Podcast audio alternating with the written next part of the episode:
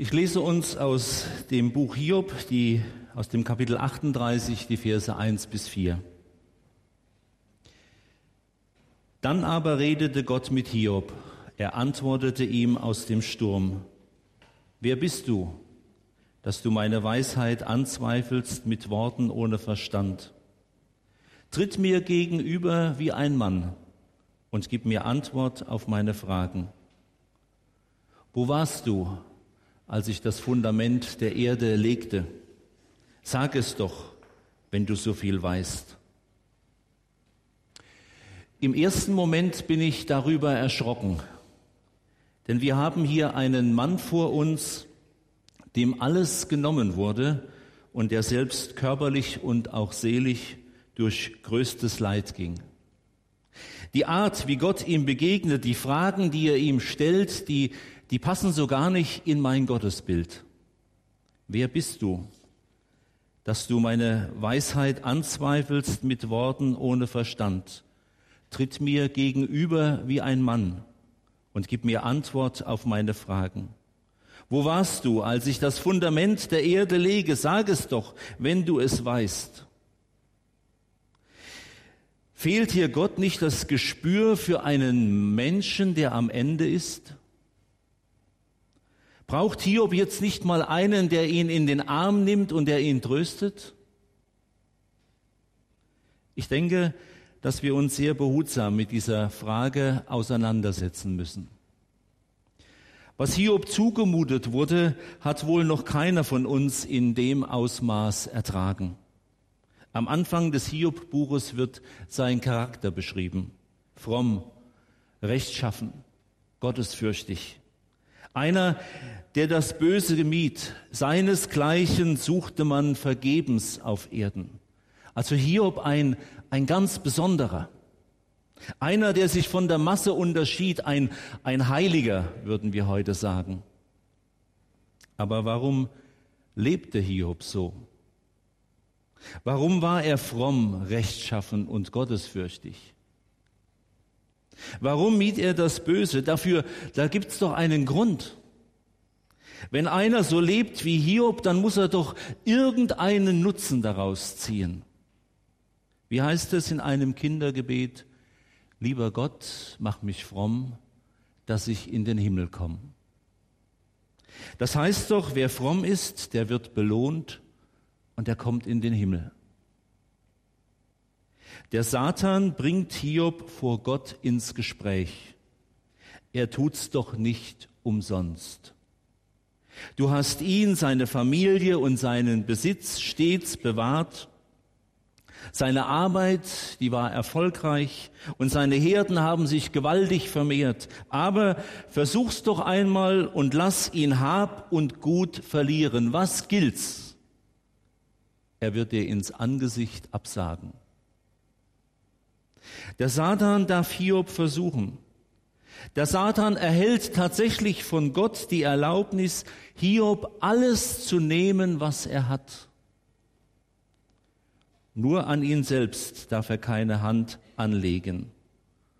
Ob Hiob trotzdem an Gott festhält? Warum hältst du an Gott fest? Warum meidest du das Böse? Warum betest du? Warum liest du in der Bibel?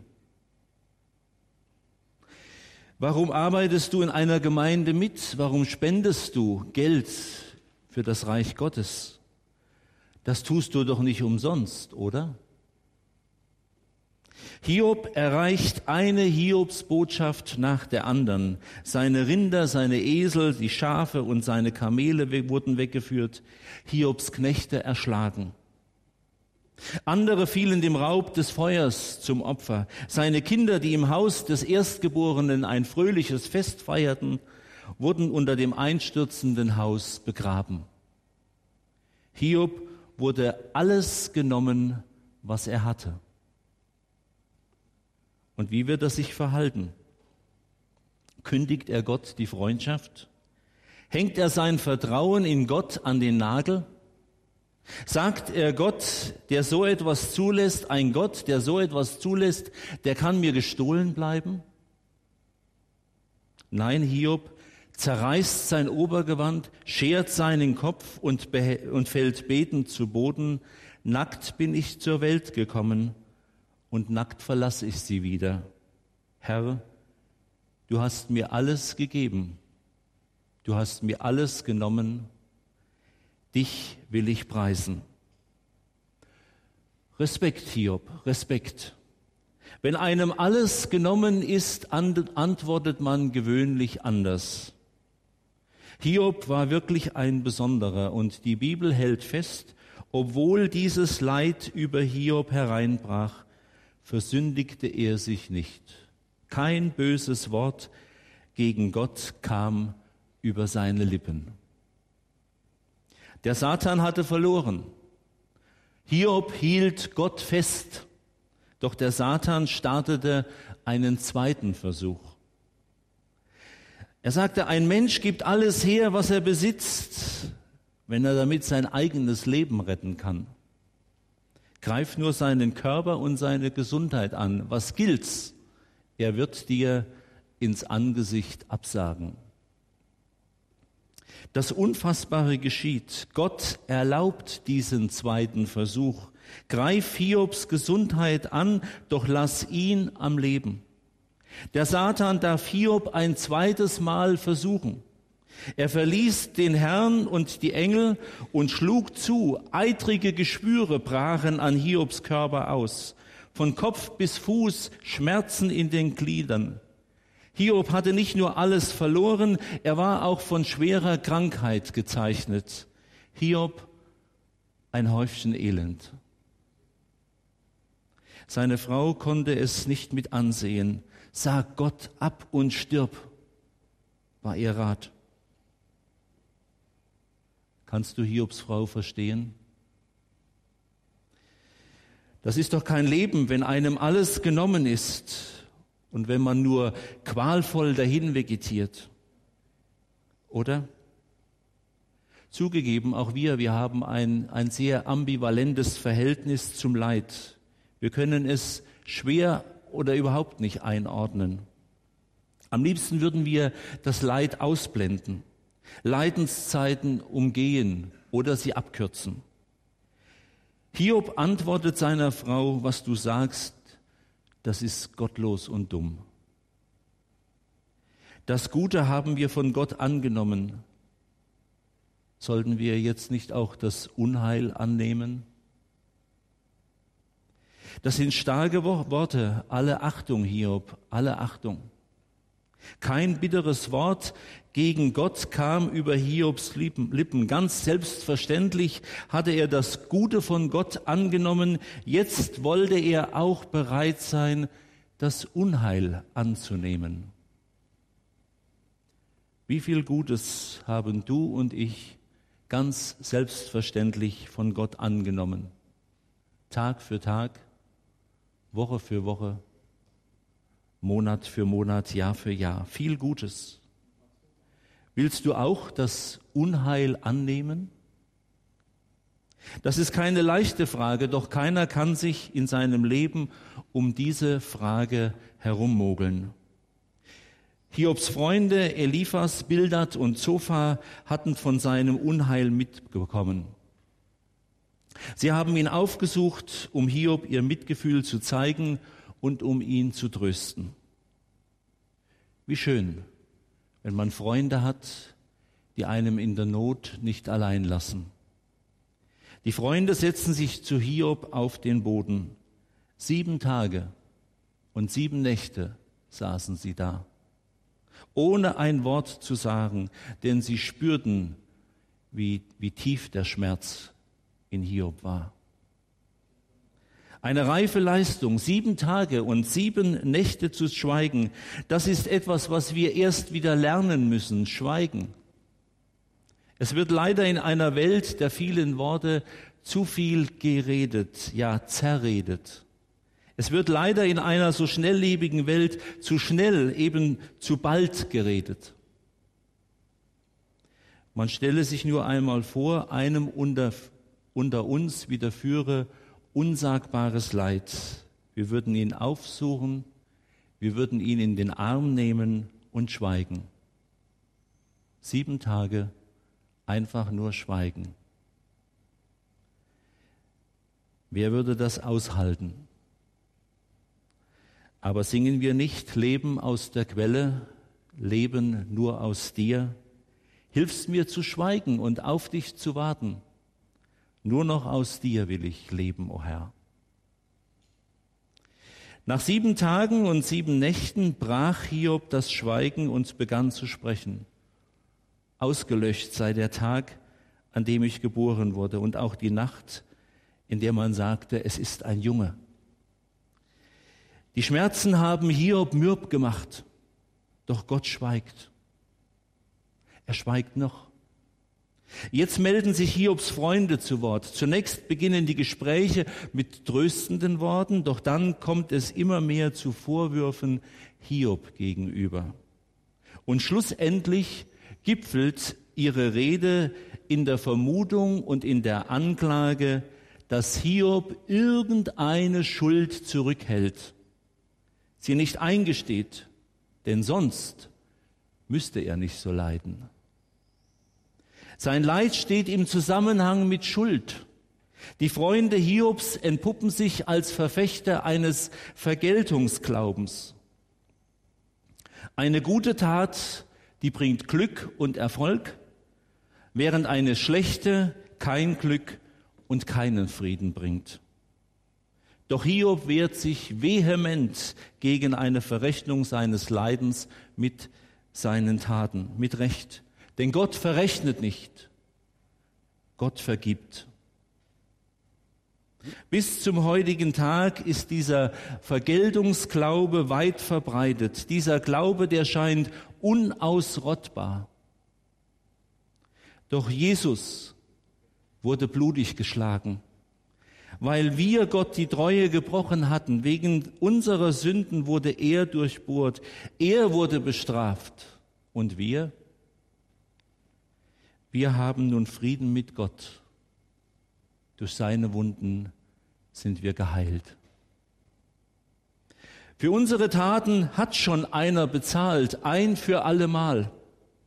Es gibt nichts zu verrechnen.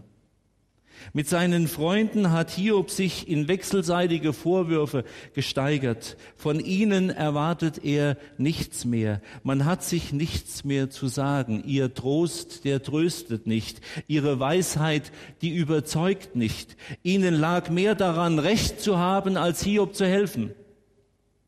Schade. Wo die Freunde doch anfänglich so, so einfühlsam schwiegen und Hiob eine echte Hilfe waren. Hiobs Gottesbild ist in der heftigen Auseinandersetzung und den andauernden, ja zunehmenden körperlichen Beschwerden in eine tiefe Krise geraten. Vertraute Vorstellungen von Gott und seinem Handeln verlieren auf einmal angesichts der Erfahrung leidvoller Wirklichkeit an Plausibilität und Glaubwürdigkeit. Wahrscheinlich würde er jetzt nicht mehr so glaubensstark sagen, nackt bin ich zur Welt gekommen und nackt verlasse ich sie wieder. Herr, du hast mir alles genommen, du hast mir, du hast mir alles gegeben, du hast mir alles genommen, dich will ich preisen. Hiob hat zu Gott geklagt und Gott angeklagt. Allerdings ist er nicht den Schritt gegangen, den der Satan ihn hätte gerne gehen sehen, seinen Glauben aufzugeben. Hiob leidet, er rebelliert, er klagt an und verlangt vehement Auskunft. Er nimmt nicht klaglos hin, was ihm zugemutet wird. Warum bin ich nicht bei der Geburt gestorben? Warum ziehst du dich von mir zurück und betrachtest mich als deinen Feind? Warum setzt Gott, der Allmächtige, keine Gerichtstage fest? Doch Gott, Gott schweigt immer noch. Ein Vierter meldet sich zu Wort, Elihu. Er hatte die ganze Zeit geschwiegen. Er hatte lange zugehört, bevor er antwortete. Er ist der Erste, der Hiob Recht gibt. Gott straft nicht wegen einer bestimmten Sünde. Aber warum und wozu dieses unsagbare Leid, das Hiob erfährt? Elihu meint, Gott suche Hiob mit Leiden heim, um ihn zu erziehen. Gott weist einen Menschen auch durch Schmerzen zurecht. Und ganz ähnlich argumentiert ja auch der Hebräerbrief. Mein Sohn, lehne dich nicht auf, wenn Gott dich streng erzieht, und verliere nicht den Mut, wenn er dich zurechtweist. Denn gerade weil er dich liebt, wirst du streng erzogen. Seine Schläge beweisen dir nur, dass er dich als sein Kind angenommen hat. Wenn ihr also leiden müsst, dann will euch Gott erziehen. Es zeigt, dass ihr wirklich Gottes Kinder seid. Sind damit Hiobs Fragen beantwortet? Ist damit das Leiden Hiobs erklärt? Einem seit langer Zeit Leidenden wurde einmal zugesprochen, du bist von Gott geliebt. Du bist in seiner Schule. Gott will durch das Leid, das dir widerfährt, dich erziehen und zeigt dir, wie sehr er dich liebt. Was meinen Sie, was dieser Leidende darauf zur Antwort gegeben hat? dann soll doch Gott bitte mal einen anderen lieben. Es scheint, dass Menschen bei Hiob mit ihrem Latein am Ende sind. Jetzt hat Gott Gelegenheit, mit Hiob zu reden. Er hatte lange geschwiegen. Er hatte sich alles angehört. Alle menschliche Weisheit und Dummheit hatte er sich angehört. Und jetzt redet er endlich. Eigentlich stellt er nur Fragen. Über 30 Fragen stellt er Hiob und alle Fragen gehen in die gleiche Richtung, zielen auf das eine ab. Wer bist du, dass du meine Weisheit anzweifelst mit Worten ohne Verstand? Tritt mir gegenüber wie ein Mann und gib mir Antwort auf meine Fragen. Wo warst du, als ich das Fundament der Erde legte? Sag es doch wenn du so viel weißt. Gott stellt Fragen, aber ist das nicht lieblos? Gerade auch nach all dem, was ihm von seinen Freunden zugemutet wurde und was er jetzt an gut gemeinten Worten zu verkraften hatte? Man möchte Gott zurufen, jetzt nimm doch den Hiob einmal in den Arm und tröste ihn. Zeig ihm doch einmal, dass du Verständnis hast für sein unsagbares Leid. Signalisiere ihm doch wenigstens, dass wenigstens du ihn durch und durch verstehst. Würde ihm das wirklich helfen? Momentan ist im Ernährungsbereich ja alles Leid und Soft. Auch im Miteinander ist alles Leid und Soft. Immer schön vorsichtig sein mit dem, was wir sagen lieber gar nichts sagen. Man könnte ja den anderen verletzen. Wir sind ja so verletzlich geworden. Das hängt für mich auch mit einer, mit unserer postmodernen Selbstverliebtheit zusammen. Wir ertragen es in der Regel nicht, dass uns einer mal etwas härter anfasst. Gott ist nicht zimmerlich. Tritt mir gegenüber wie ein Mann und gib mir Antwort auf meine Fragen. Tritt mir gegenüber wie eine Frau, die ja heute auch ihren Mann stehen muss. Und gib mir Antwort auf meine Fragen. Hiob hatte sich in seinem Leiden und in der Auseinandersetzung mit seinem Leiden verrannt. Die Verhältnisse hatten sich total verschoben. Oben war nicht mehr oben und unten nicht mehr unten. Klein war nicht mehr klein und groß nicht mehr groß. Gott war nicht mehr Schöpfer und der Mensch war nicht mehr das Geschöpf. Hiob hatte vergessen, wer Gott ist und wer er ist. Und genau das rückt Gott mit seinen Fragen wieder zurecht. Weißt du, wer Gott ist? Und weißt du, wer du bist?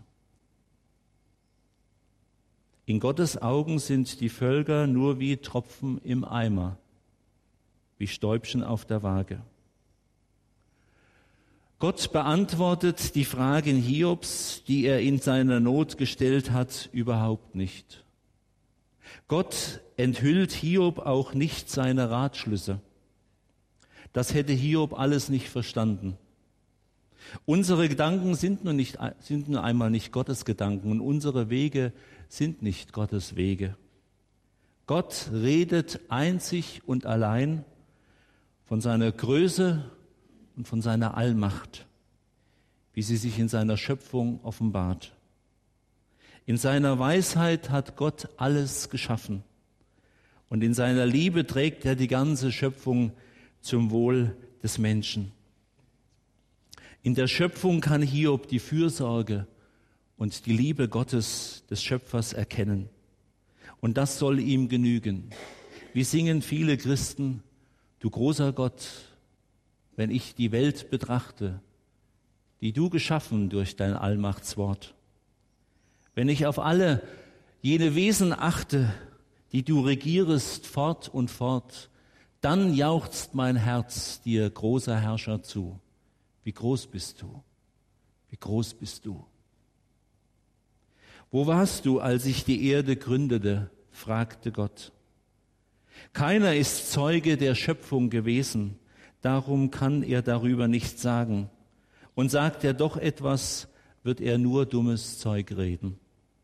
Wollte er etwas Weises sagen, müsste er wissen, wie alles erschaffen wurde, zu welchem Ende alles erschaffen wurde, welches der besondere Platz des Menschen in der Schöpfung ist, unter welche Bedingungen er gestellt wurde, wie das Böse in die Welt eindrang und damit der Tod. Wie aber will er all das wissen, ohne dass Gott ihn darin unterweist?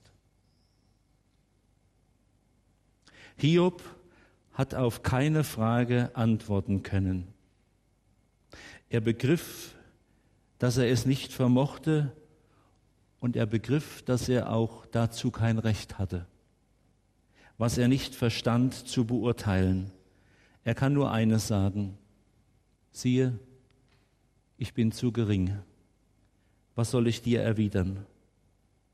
Ich lege meine Hand auf meinen Mund. Zu gering bin ich. Das ist ein großes Bekenntnis. Gott hat Hiob Fragen gestellt. Gott hat zu Hiob geredet. Und Hiob hat genau das begriffen, was er begreifen sollte. Gott ist groß und ich bin gering. Es ist, er ist ein Hauch vor dem Ewigen ein Schatten, ein Nichts. Ist das auch dein Bekenntnis? Hiob sagt nicht mehr viel vor Gott, aber was er sagt, macht deutlich, dass Gottes Fragen die richtigen Fragen waren. Denn die Fragen haben Hiob geholfen, den, den Holzweg, auf dem er sich befand, zu verlassen. Hiob sagte, Herr, ich erkenne, dass du alles vermagst. Nichts und niemand kann deinen Plan vereiteln. Du hast gesagt, wer bist du, dass du mit Weisheit anzweifelst und mit Worten ohne Verstand? Ja, es ist wahr. Ich habe von Dingen geredet, die ich nicht begreife. Sie sind zu hoch für mich und sie übersteigen meinen Verstand. Du hast gesagt, hör mir jetzt zu, Jetzt rede ich, ich will dich fragen und du sollst mir antworten. Herr, ich kannte dich nur vom Hören sagen. Jetzt aber habe ich dich mit eigenen Augen gesehen. Darum widerrufe ich meine Worte, ich bereue in Staub und Asche. Gott erklärt dem Hiob nicht, warum das mit dem Leid alles so sein muss. Allein die Tatsache, dass Gott redet und nicht schweigt, verändert den Hiob. Er ist der Wirklichkeit Gottes begegnet. Und das ist stark genug, um mit der schrecklichsten Wirklichkeit zurechtzukommen. Amen.